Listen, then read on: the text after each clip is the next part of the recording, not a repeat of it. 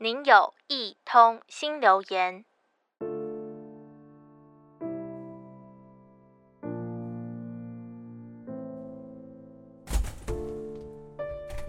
如果家里有人失智，陪病的人会是怎样的心情呢？一位纪录片导演发现妈妈要看他一阵子才会想起他是谁，问了爸爸，而爸爸也觉得妈妈经常会忘记一些事情。检查以后才知道。原来是失智症。其实爸爸耳朵也不灵光了，常常让妈妈以为爸爸是看不起他，不听他说话，所以感到无助、懊恼，觉得自己造成了家人的负担，因为恐慌而变得脾气暴躁。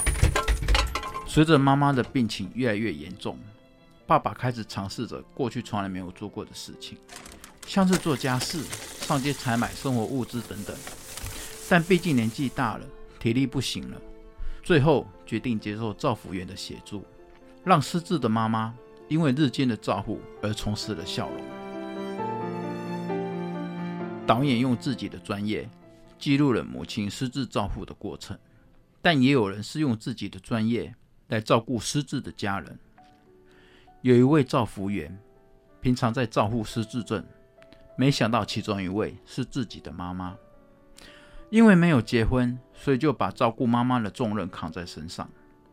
但随着年纪越来越大，体力也不行了，家人也来帮忙照顾妈妈，让自己多了休息的时间。但他的休息时间不是放空，而是去当志工。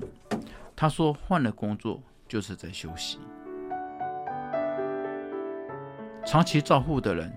其实也需要一些能够喘息的时间，这让我想起了自己的妈妈。四年前的半夜，妈妈起床上厕所，不小心跌倒，骨折了。因为年纪大了，又有骨质疏松，开始需要长期回诊和照护。从出院到现在，也已经四年多了。妈妈现在还是要用助行器行走。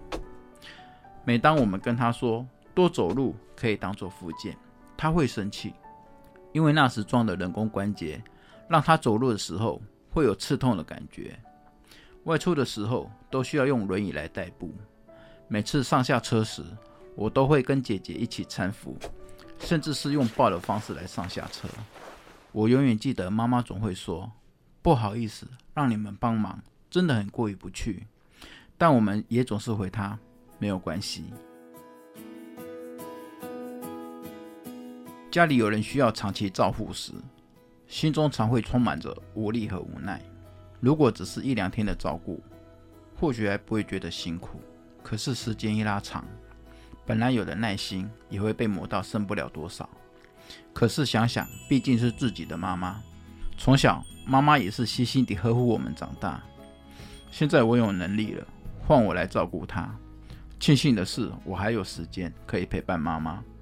或许这也是老天给我最好的礼物了。